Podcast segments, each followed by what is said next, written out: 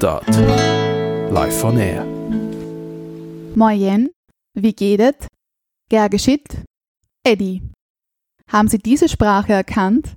Das ist Luxemburgisch. Denn diese Ausgabe von Mundart führt uns an das Institut für luxemburgische Sprache und Literaturen. Dort lehrt und forscht Christoph Purschke. Wir sprechen heute über Fremdsprachen, die Sprachenvielfalt in Luxemburg und über wissenschaftskommunikative Projekte. Herzlich willkommen, Christoph Purschke. Wie würden Sie den Sound Ihres Lebens beschreiben? Welche sprachlichen Erscheinungsformen verwenden Sie tagtäglich? Wenn ich über Sprachen nachdenken soll in dem Zusammenhang, dann habe ich meistens schon vier Sprachen benutzt, bevor ich im Büro angekommen bin. Ich lebe in Luxemburg, das ist ein Land, das drei offizielle Sprachen hat. Dazu kommt Englisch im täglichen Verkehr mit Medien, mit Menschen. Das heißt, ich komme gar nicht umhin, zumindest diese vier Sprachen aktiv zu benutzen. Dazu höre ich im Zug sehr viel Portugiesisch oder auch Mischformen zwischen Portugiesisch und Luxemburgisch und Französisch. Das Land ist sehr bunt und das bestimmt meinen sprachlichen Alltag im Moment. Ein schönes Zitat von Esther Kinski. Sie beschreibt nämlich in ihrem Roman Fremdsprechen sehr treffend, woran man merke, ob man eine Fremdsprache ganz und gar kenne. Und zwar, wenn man bei dem Wort für blau ein ganz anderes Blau sieht als auf Deutsch und bei dem Wort für Berg einen ganz anderen Berg. Was sind Ihre Erfahrungen mit dieser Andersnamigkeit der eigenen Welt? Ich weiß gar nicht, ob man da so weit gehen muss, um an fremde Sprachen zu denken. Mein Eindruck ist, dass jeder Mensch, der irgendeine Sprache spricht und benutzt, zwangsläufig andere Bilder im Kopf hat dazu, was diese Bilder bedeuten oder wofür sie stehen weil jeder Mensch andere Erfahrungen macht, um sich diese Bilder zu bilden in seinem Kopf. Insofern ist Sprechen insgesamt eigentlich eine Verständigung darüber, wie wir als einzelne Menschen unterschiedliche Erfahrungen machen. Das Ganze wird natürlich mehr interessant. Das war die erste luxemburgische Interferenz. Ich würde auf Deutsch sagen interessanter. Das Luxemburgische hat keine Steigerungsform außer für ganz wenige Adjektive. Da sagt man mehr interessant. Sage ich den Satz nochmal. Es wird natürlich interessanter, wenn man in Fremdsprachen ankommt oder Fremdsprachen lernt, weil man dann merkt, dass die ganze kulturelle Welt, die so eine Sprache mitbringt, anders geprägt ist als die, die zum Beispiel meine Muttersprache Deutsch hat. Und das sind spannende Erfahrungen, weil man durch diese Differenzen auch viel darüber lernen kann, wie eine Kultur funktioniert, wie Menschen denken, wie Menschen sich ihre Welt mit Sprache bauen. Und vor allem bei den Farben ist es ja so eine Sache. Die deutsche Sprache ist ja was Farben angeht, extrem vielfältig. Wir haben alle möglichen Blautöne, Kobaltblau, Ultramarinblau. Ist das in Ihren anderen Sprachen auch so der Fall oder gibt es da nur dunkelblau, hellblau und das war's? In Bezug auf die Farben ist es mir bislang noch nicht so stark aufgefallen. Das Luxemburgische ist da sehr ähnlich wie das Deutsche. Im Französischen gibt es ein breites Spektrum an Farben, im Englischen natürlich auch.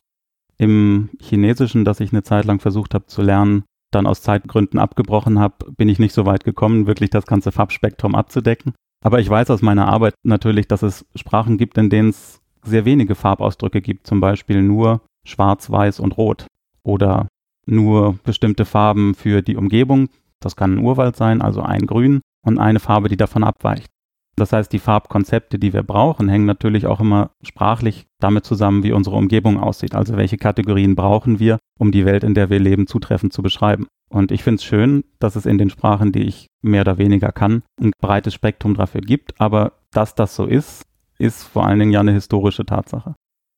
Wenn wir jetzt noch ein bisschen bei Ihrem Sprachenrepertoire bleiben, welchen Raum geben Sie den Dialekten, dem Hochdeutschen sowohl privat als auch im Kontext der Lehre an der Universität? Im Moment spielt mein Heimatdialekt in der Lehre eine untergeordnete Rolle, weil ich in ganz im Norden Deutschlands ja aufgewachsen bin und als Kind mit Niederdeutsch in Kontakt gekommen bin. Das ist noch die Verkehrssprache bei uns im Ort gewesen, also ein norddeutscher Dialekt und den mehr oder weniger gut beherrsche, aber jetzt in Luxemburg natürlich niemanden habe, mit dem ich das sprechen kann. Ich hätte das auch kaum, wenn ich zu Hause bin, wo meine Eltern leben, weil das nur noch in der alten Generation tatsächlich stark verbreitet ist. Ich benutze das Niederdeutsche aber immer mal als Mittel zur Illustration, wenn ich mit Studenten darüber spreche, wie Sprache funktioniert, wie Sprache auch regional variiert. Im Moment geht es aber vor allen Dingen, wenn ich unterrichte, um die Mehrsprachigkeit in Luxemburg und auch darüber hinaus. In gewisser Weise ist ein Dialekt ja aber auch sowas wie eine weitere Sprache in meinem Repertoire. Insofern kann ich das dann eben als Beispiel benutzen. Also heißt es, der Dialekt hat in der Lehre eine untergeordnete Funktion, aber er tritt schon ab und an hervor. Also er hat eine kommunikative Funktion, um beispielsweise Inhalte zu veranschaulichen oder vielleicht auch die Studierenden zu aktivieren, zu sanktionieren oder wird zu weit gehen, weil es vielleicht auch die Studierenden nicht verstehen. Das ist der Hauptpunkt. Also in Luxemburg ist das Niederdeutsche relativ weit weg. Ich habe am Anfang gemerkt, dass es bestimmte Ähnlichkeiten zwischen dem Luxemburgischen und dem Niederdeutschen gibt, die mich dazu gebracht haben, wenn ich luxemburgische Sätze sagen wollte, ins Niederdeutsche zu verfallen, was teilweise für ganz lustige Interferenzen gesorgt hat. Die allermeisten Studierenden verstehen kein Niederdeutsch, deswegen benutze ich es vor allen Dingen, wenn es zum Beispiel darum geht, zu zeigen, wie sich Sprachen historisch verändert haben, wie sich das Deutsche historisch entwickelt hat. Da kann ich das benutzen, ansonsten ist mein Heimatdialekt in Luxemburg nicht besonders nützlich. Sie haben ja auch an der Universität Wien gelehrt. Wie war das da? Sind Sie hier öfter in Ihren eigenen Dialekt verfallen? Nee, ganz im Gegenteil. Ich habe festgestellt, dass ich als Sprecher des Deutschen, der aus Deutschland nach Wien gekommen ist, angefangen habe, so eine Art Fake-Akzent relativ schnell zu entwickeln. Woran liegt das? Mein Kopf arbeitet sehr gut vom Hören und Nachmachen. So habe ich auch Luxemburgisch versucht zu lernen. Einfach hören, was Leute sagen und dann selber Sachen produzieren.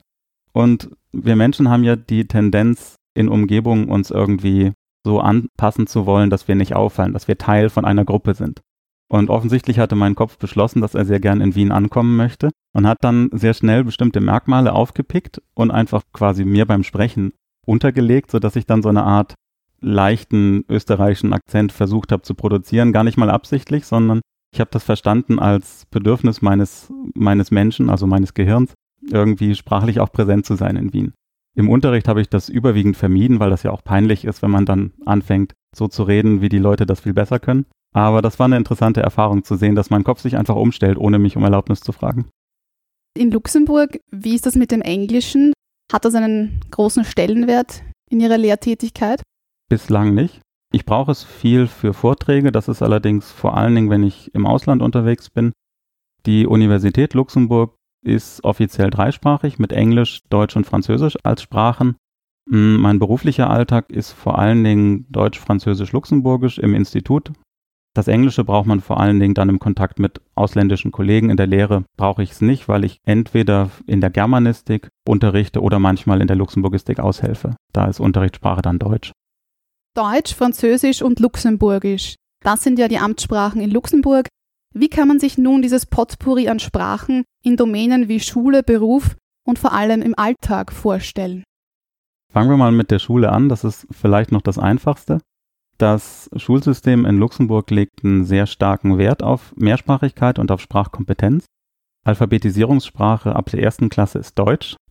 Das heißt auch, dass die allermeisten Kinder, die in Luxemburg zur Schule gehen, ihre Schriftsprache nicht in ihrer Muttersprache erwerben, egal welche das ist, also die Luxemburger, für die ist das eine Fremdsprache mehr oder weniger, weil das Luxemburgische recht nah am Deutschen historisch gewachsen ist. Die Kinder, die mit Französisch, Portugiesisch, anderen Muttersprachen aufwachsen, für die ist es natürlich auch eine Fremdsprache. Französisch ist ab der zweiten Klasse direkt als Unterrichtsfach dabei und dann kommen später noch Englisch und nach Wahl auch noch andere Sprachen, zum Beispiel Spanisch dazu. Das führt dazu, dass Kinder, wenn sie diese Schullaufbahn absolviert haben, in Kontakt mit vier bis fünf Sprachen gekommen sind, auf einer relativ regelmäßigen Basis. Interessanterweise ist Luxemburgisch keine Sprache davon. Das findet im Curriculum, also im Schulunterricht, so gut wie gar nicht statt. Es gibt ein Jahr, die siebte Klasse ist es, meine ich, wo das eine Stunde in der Woche ab und an mal thematisiert wird, aber das ist kein richtiger Sprachunterricht. Und es ist auch so, je nachdem, welchen Schulzweig Sie wählen, ist es so, dass man ab der neunten Klasse von Deutsch auf Französisch wechselt. Das heißt, sie haben bis zur achten Klasse Geografie, Mathe, Biologie auf Deutsch und dann plötzlich komplett auf Französisch. Das ist Ausdruck des Wunsches, dass man die Mehrsprachigkeit des Landes auch an die Kinder weitergeben will. Klingt nach einem tollen System, ist es nominell auch, führt aber in der Praxis häufig zu Problemen, gerade bei Kindern, die eben nicht mit Luxemburgisch oder Deutsch als Muttersprache aufwachsen und erstmal überhaupt das Deutsche lernen müssen, damit sie dann lesen und schreiben auf Deutsch lernen können. Im beruflichen Alltag hängt es sehr stark davon ab, wo man unterwegs ist.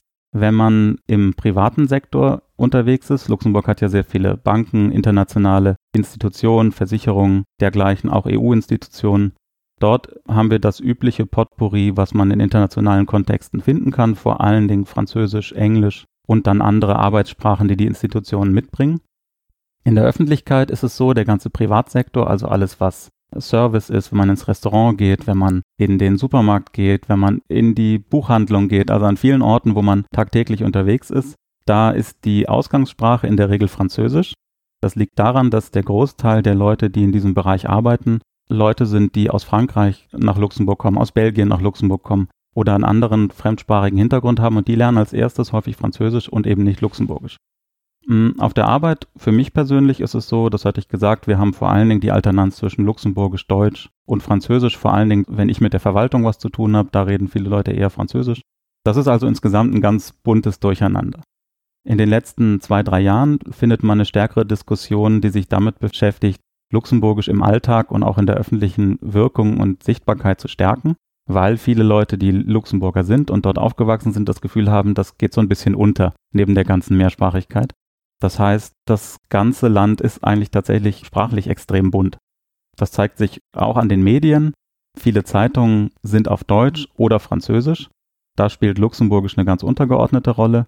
Gerade aber in den letzten ein, zwei Jahren gibt es verstärkt Bestrebungen, das auch in den Online-Medien zu benutzen. Und der ja bekannte Sender RTL, also Radio Television Luxemburg, die haben ihre Online-Repräsentanz und auch den Fernsehsender als einziges schon relativ lang komplett auf Luxemburgisch. Also man muss sich das tatsächlich so vorstellen, das ist je nachdem, wo man hinguckt, immer wieder neue Zusammensetzung dieser bunten Mehrsprachigkeit. Aber grundsätzlich als Tourist, als Touristin, wenn man nach Luxemburg reist, wenn man jetzt, sagen wir mal, Deutsch, Französisch, bisschen Englisch vielleicht mischt, man wird auf alle Fälle irgendwie verstanden, oder? Absolut. Die Leute, und das war auch eine meiner ersten Erfahrungen, sind sehr bereitwillig und auch sehr schnell darin, in die oder in eine Sprache zu wechseln, von der sie annehmen, dass das Gegenüber sie gut beherrscht.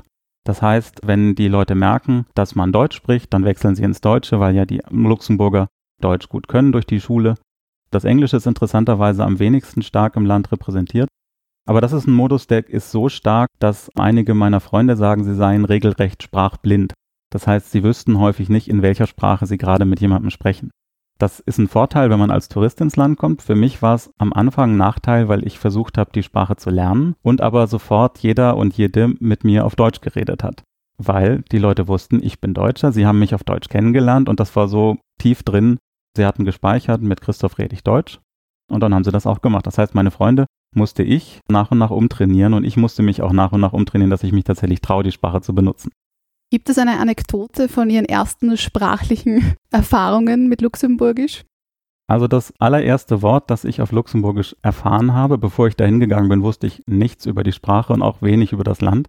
Da habe ich mich bei der Eisenbahn um eine Jahreskarte angestellt und der Mitarbeiter hat mit mir ganz normal auf Deutsch geredet, weil er gemerkt hat, ich kann Luxemburgisch nicht. Und dann hat das Gerät gestreikt, mit dem er diese Karte drucken sollte und hat dann angefangen, das Gerät anzufluchen. Und er hat dafür das schöne Wort Dreckscached benutzt, was so viel wie Dreckskiste oder Dreckskasten heißt, sodass das tatsächlich das allererste Wort ist, das ich auf Luxemburgisch gelernt habe. Ich habe dann relativ schnell andere gelernt, aber das ist so meine allererste Berührung mit der Sprache gewesen. Was ist das Besondere an dieser Sprache und worin unterscheiden sich Dialekt und Standardsprache? Für mich ist das Besondere an der Sprache einerseits ihre Hybridität. Das heißt, dass die Sprache aus sehr vielen unterschiedlichen Bestandteilen zusammengesetzt ist. Also man könnte Luxemburgisch beschreiben, das ist eine Mischung aus Deutsch, aus Moselfränkisch, was der Dialekt in der Region ist, und Französisch mit zusätzlichen Einsprengseln aus anderen Sprachen. Und für mich ist das das besondere Kennzeichen, dass die Sprache sehr viele Einflüsse von außen aufnimmt, sich einverleibt und das in der Sprache auch noch sichtbar ist. Der zweite Aspekt, und damit kommen wir auf die Frage Standardsprache versus Dialekt, den ich sehr interessant finde, ist, dass es noch keine oder noch keine stark ausgeprägte Vorstellung von einer Standardsprache gibt. Es gibt das Luxemburgisch, was die Menschen reden, und man ist im Moment dabei, sich darüber zu verständigen, was soll denn standardsprachliches Luxemburgisch sein. Es gibt natürlich solche Sachen wie eine offizielle Rechtschreibung, die kennt nur keiner, weil sie in der Schule nicht unterrichtet wird. Das heißt, die Leute schreiben auf Luxemburgisch, sie schreiben aber, wie sie wollen, mehr oder weniger. Und ähnlich ist es auch mit der Aussprache. Es gibt also verschiedene regionale Varianten des Luxemburgischen noch. Trotzdem ist es so, dass sich im Moment die Sprache des Zentrums, die Sprache der Hauptstadtregion, stärker auch in die Region ausbreitet. Das macht es für mich als Wissenschaftler extrem spannend, in Luxemburg zu arbeiten, weil man, und das ist sehr selten, zumindest in Europa, einer Sprache dabei zusehen kann, live, wie sie sich zu einer Standardsprache entwickelt. Luxemburg erinnert mich jetzt ein bisschen an die Schweiz, weil die Schweiz ist ja auch sprachlich sehr bunt, die italienische Schweiz, die deutsche Schweiz, je nachdem, wo man hinreist. Und hier ist es ja auch so, hier herrscht ja eine Diglossie, das heißt, es gibt einerseits Schweizerdeutsch oder Schweizer Hochdeutsch. Und im Alltag verwenden ja auch hier die Personen nur das Schweizerdeutsch. Also könnte man das auch für das Luxemburgische übertragen, dass hier der Dialekt oder sagen wir so eben der Non-Standard grundsätzlich überwiegt. Nee, die Situation ist da doch anders, weil von den ursprünglichen Dialekten so viel dann doch nicht mehr übrig ist. Das sind vor allen Dingen kleine Unterscheidungen, also sagt man für uns Ons oder Eis oder sagt man für Schmetterling Paperleck oder Pimpampel. Das sind also vor allen Dingen regionale Ausdrücke und so ein paar kleine grammatische Eigenheiten. Paar Kleinigkeiten in der Aussprache auch noch, aber insgesamt sind die regionalen Unterschiede, besonders im Vergleich zum Schweizerdeutschen, sehr, sehr gering. Und wenn jemand ganz aus dem Norden von Luxemburg mit jemandem ganz aus dem Süden von Luxemburg redet, dann haben die deutlich weniger Unterschiede in ihrer Aussprache und in ihrer gesamten Sprechweise, als wenn jemand aus Bern mit jemandem aus Zürich spricht. Das ist also dann doch schon sehr stark auf dem Weg zu einer Standardsprache, aber es gibt eben doch noch regionale Unterschiede. Wir sind jetzt gerade dabei, bei uns am Institut mit Hilfe von einer Smartphone-App genau diese regionalen Unterschiede zu erheben. Das heißt, wir haben eine App entwickelt, die jeder sich runterladen kann und kann dann verschiedene Sätze auf Luxemburgisch einsprechen. Und wir wollen so gucken, was gibt es eben noch an regionaler Variation, an regionalen Unterschieden im Luxemburgischen. In der Hoffnung, dass es noch mehr ist, als man gemeinhin denkt. Sehr spannend. Also würden Sie eher sagen, es ist so eine Art gemäßigte Umgangssprache. Könnte man es vielleicht so unter dem Terminus verpacken. Genau. Per aspera ad astra, über raue Pfade gelangt man zu den Sternen. Dieses geflügelte Wort kommt Ihnen wahrscheinlich bekannt vor, denn das habe ich auf Ihrer Homepage entdeckt. Ist dies Ihr persönliches Lebensmotto oder eher ein Credo für Ihre wissenschaftliche Karriere? Ich muss Sie natürlich zuerst korrigieren, weil ich ja das Motto auf meiner Website verändert habe. Ich habe ja geschrieben per aspera ad acta und für mich ist das ein ironischer Umgang mit meiner Arbeit als Wissenschaftler. Und wenn man so will, könnte man das auch als so eine Art Beschreibung der menschlichen Bemühungen in der Welt fassen. Wir geben uns sehr viel Mühe, Dinge zu beschreiben, zum Beispiel in der Wissenschaft herauszufinden, wie die Welt funktioniert, wie Kultur funktioniert, warum der Mensch so seltsam ist, wie er ist. Und wenn es gut läuft, können wir das dann irgendwann zu den Akten legen und abheften und in Form von Texten auf die Welt loslassen und uns freuen, dass es getan ist. Das heißt, das ist so ein bisschen für mich der spielerische Umgang mit meiner Tätigkeit, auch mit meiner Position im Leben. Also wie kommt man eigentlich als Mensch auf eine plausible Weise durchs Leben, ohne sich dabei allzu lächerlich zu fühlen. Und da nutze ich die Ironie gerne, um einfach klarzumachen, ich, ich habe Spaß an der Sache, aber es ist häufig mühsam. Und diese, dieses Spannungsverhältnis wollte ich damit einfach aufgreifen. Wann kam für Sie der Moment, in dem Sie das Gefühl hatten, das ist es? Genau hier, genau in der Wissenschaft möchte ich bleiben. Auf diesen Moment warte ich immer noch. Ich mache das mittlerweile sehr lange und ich habe großen Spaß an dieser Tätigkeit. Ich glaube aber nicht, dass das eine Ausschließlichkeit ist. Mir macht das wissenschaftliche Arbeiten Freude und ich glaube, ich habe auch eine gewisse Eignung für diese Art der Tätigkeit. Ich habe zum Beispiel großen Spaß am Unterrichten, am Vortragen, am einfach Nachdenken und Schreiben. Aber ich weiß nicht, ob das tatsächlich ein Lebensmodell ist. Das hat aber weniger mit der Tätigkeit an sich zu tun, sondern eher mit den Strukturen, in denen Wissenschaft stattfindet. Und die können, je nachdem, wo man arbeitet und mit wem man arbeitet, eher dazu anregen, das weiterzumachen oder nicht. Ich habe da bislang großes Glück gehabt, aber Sie wissen, dass in der Wissenschaft vieles auf Zeit angelegt ist, auch Verträge. Das heißt, ich kann im Moment noch gar nicht sagen, ob ich überhaupt in der Wissenschaft bleiben könnte. Allein deswegen muss man sich diese gedankliche Hintertür immer offen halten, zu sagen, was mache ich denn, wenn die Wissenschaft mich gar nicht behalten will. Wo treibt es Sie dann hin? Was würde Sie reizen? Das kann ich Ihnen noch gar nicht sagen. Ich habe Spaß an sehr vielen Dingen. Sowohl beruflich könnte ich mir einiges vorstellen, worüber ich aber noch gar nicht nachgedacht habe. Ich habe für mich beschlossen, ich reiz die Wissenschaft aus, solange sie mich behält. Und wenn sie das nicht mehr möchte, dann mache ich mir Gedanken, was ich stattdessen mache. Aber bis das soweit ist, möchte ich mir darüber einfach noch keine Sorgen machen. Ansonsten würde ich die Zeit, die ich jetzt habe, gar nicht genießen. In Ihrer Forschungstätigkeit haben Sie sich unter anderem auch intensiv mit Spracheinstellungen beschäftigt. Mit der Einstellungsforschung beschäftige ich mich auch im Rahmen meiner Dissertation. Und ich finde es immer sehr spannend, denn Einstellungen oder Attitüden, das sind Meinungen, Ansichten, Haltungen, Bewertungen gegenüber Sprache. Und die Schwierigkeit oder sagen wir Herausforderung dabei ist, dass Einstellungen ja nicht zum Beispiel wie die Schuhgröße direkt beobachtbar sind. Das heißt, Dieselbe Einstellung kann für dieselbe Person zu unterschiedlichen Zeiten ganz unterschiedliche Funktionen haben. Wie kann man solche Einstellungen, Spracheinstellungen nun überhaupt fassen? Das ist eine sehr gute Frage, weil das der Punkt ist, an dem die Einstellungsforschung, und es tut mir leid, wenn ich damit jetzt alle Kolleginnen und Kollegen, die in dem Bereich arbeiten, beleidigen sollte, darauf keine gute Antwort hat. Und zwar seit es die Einstellungsforschung gibt. Einstellung an sich ist ja ein sehr einfaches Konzept. Das sind Mittel und Wege, die wir uns als Menschen aneignen, um handlungsfähig zu bleiben. Das heißt, ich habe das mal in einem Aufsatz am Beispiel des Holzhackens veranschaulicht. Wenn ich auf so ein Stück Holz draufschlagen will, dann muss ich eine ganze Menge Dinge vorher schon wissen und planen. Ich muss wissen, wie lege ich dieses Stück Holz da drauf, damit ich möglichst wenig Widerstand habe. Ich muss wissen, wie ich die Axt führen muss, wie viel Schwung ich benutzen muss, um dann möglichst präzise und möglichst erfolgreich meinen Schlag ausführen zu können.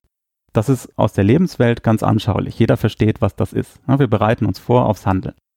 Wenn man das wissenschaftlich erforschen will, kommt man in das große Problem, dass immer dann, wenn man Einstellungen erfassen will, sie eigentlich gar nicht passieren. Ja, also in dem Moment, wo ich ein Experiment zum Beispiel benutze, wo ich Menschen Sprachproben bewerten lasse und sie sollen mir sagen, finden sie den Sprecher sympathisch oder unsympathisch, gebildet oder weniger gebildet, das ist so ein klassisches Experiment, was man machen könnte, dann hat das nichts mit dem oder nur indirekt was mit dem praktischen Leben zu tun, wo diese Einstellungen herkommen und wo sie normalerweise passieren.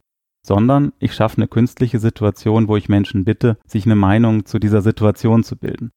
Das ist so ein Problem, dem wir häufig begegnen, wenn es darum geht, Einstellungen mit Hilfe von Experimenten oder wir sagen dann quantitativ zu erforschen. Bisschen bessere Chancen hat man vielleicht, wenn man mit Interviewverfahren arbeitet, das heißt einfach Leute nach ihren Erfahrungen fragt, sie fragt, wie sie zu bestimmten Einschätzungen gekommen sind. Im Prinzip gilt da aber dasselbe Problem. Ja? Das heißt, wir konstruieren irgendeine Art von Situation und bitten Menschen Auskunft zu geben über ihre tägliche Praxis, über ihr Handeln, wenn sie gerade gar nicht handeln. Für mich selbst habe ich das so ein bisschen unter das Motto gefasst, Einstellungsforschung ist schöner Scheitern. Also wir versuchen immer neue Wege zu finden, dieses Problem einzugrenzen. Und ich will gar nicht so pessimistisch klingen. Ich arbeite ja seit mehr als zehn Jahren über Spracheinstellungen und habe auch festgestellt, dass man mit diesen quantitativen Methoden sehr plausible und sehr schöne Ergebnisse produzieren kann, die sich mit dem decken, was wir davon wissen, wie Menschen über Sprache tatsächlich denken. Das heißt, es funktioniert, aber eigentlich ist es ein Gegenstand, den wir direkt gar nicht erfassen können, wie Sie richtig sagen. Wieso bleiben wir denn überhaupt dran? Weil es spannend ist. Sprache, das tägliche Sprechen, was wir machen, das hat ganz viele Aspekte, die interessant sind, zum Beispiel eben, wie sich Sprache regional, sozial und historisch unterscheidet. Aber die Frage, wenn es darum geht, herauszufinden, warum sich Sprache ändert, zum Beispiel, oder warum bestimmte Formen des Sprechens für eine Standardsprache gehalten werden und andere für einen Dialekt, oder warum wir bestimmte Sprechweisen schön finden und andere nicht so schön, dann sind wir in dem Bereich, das können wir über sprachliche Struktur alleine nicht erklären.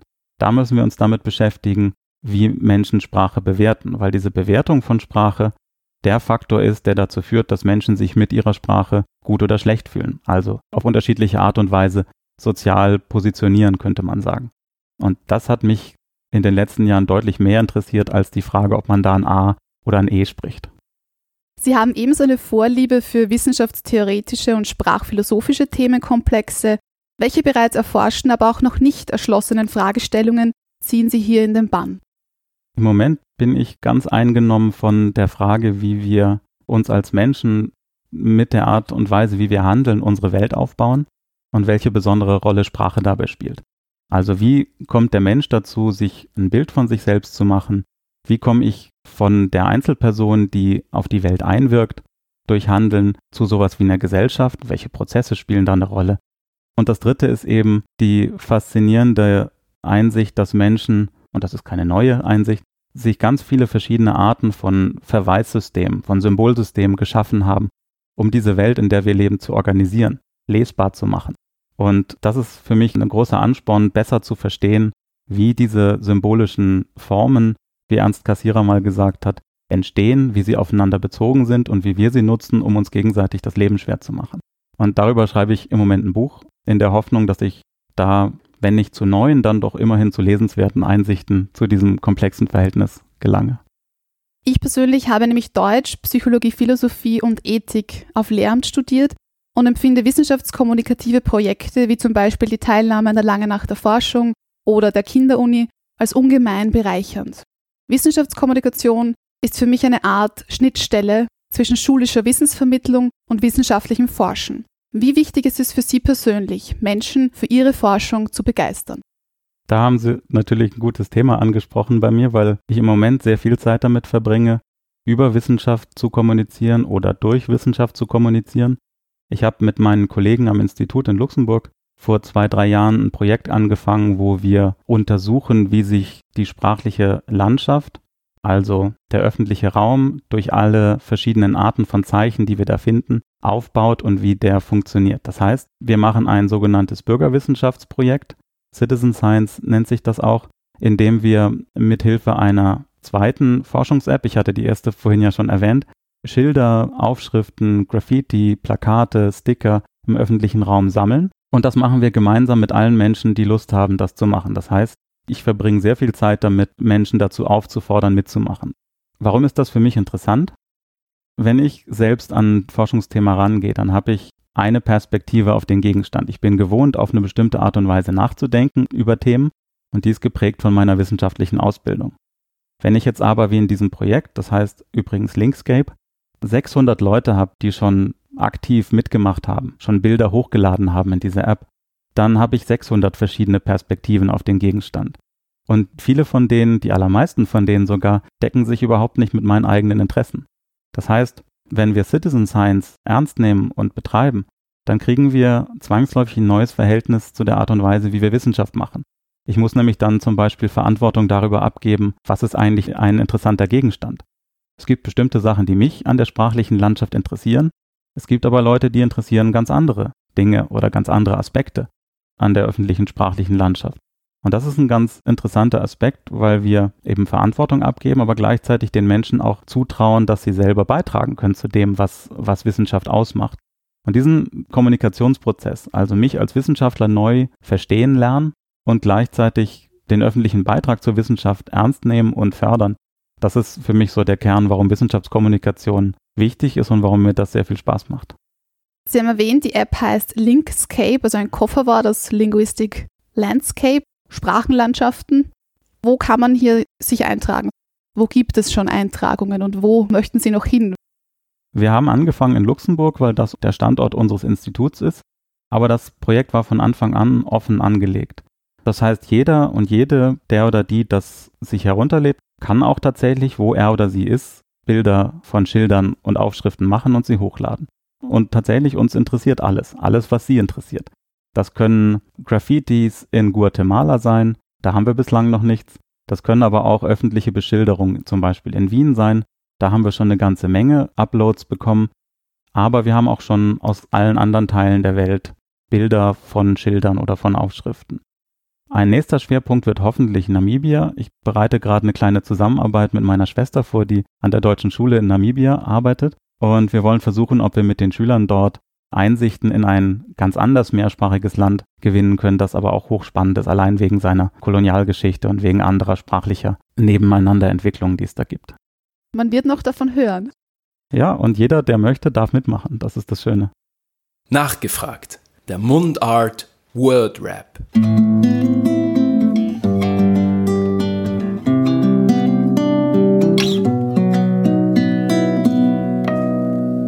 Wenn ich mich an meine erste Lehrveranstaltung erinnere, die ich selber gegeben habe, dann fällt mir ein, dass die nicht gut vorbereitet war.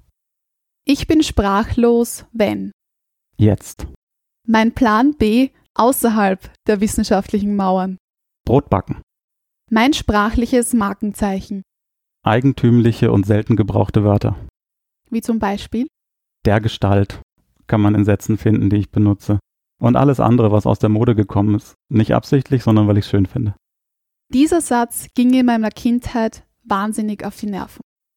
Entweder habe ich einen guten Verdrängungsapparat oder es gab keine. Es muss welche gegeben haben, ich habe Geschwister. Oder in der Jugend. Mir fällt tatsächlich spontan keiner ein, was ein gutes und ein schlechtes Zeichen ist. Welcher vermeintliche Umweg wurde schlussendlich zum Weg? Die Sprachwissenschaft. Habe angefangen, Philologie zu studieren, weil mich Philosophie interessiert hat und Literatur. Und wo bin ich gelandet als Mitarbeiter an einem sprachwissenschaftlichen Institut? Eine literarische Figur, die ich gerne treffen möchte. Godot, aber der kommt nie. Wenn eine Kristallkugel die Wahrheit über mich, mein Leben oder die Zukunft verraten könnte, was würde ich wissen wollen? Mich würde interessieren, in Bezug auf die Menschheit, ob das tatsächlich so weitergeht und wie es weitergeht. Für mich persönlich habe ich das Gefühl, ich bin ungefähr da, wo ich mich selbst gut leiden kann. Da brauche ich keine Kristallkugel.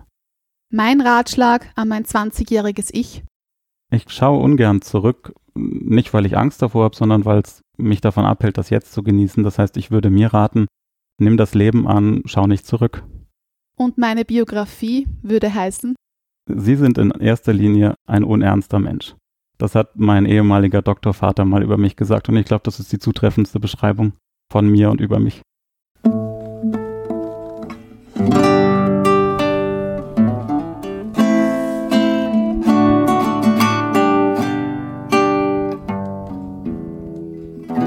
Mundart, der Podcast für Sprachkünstler.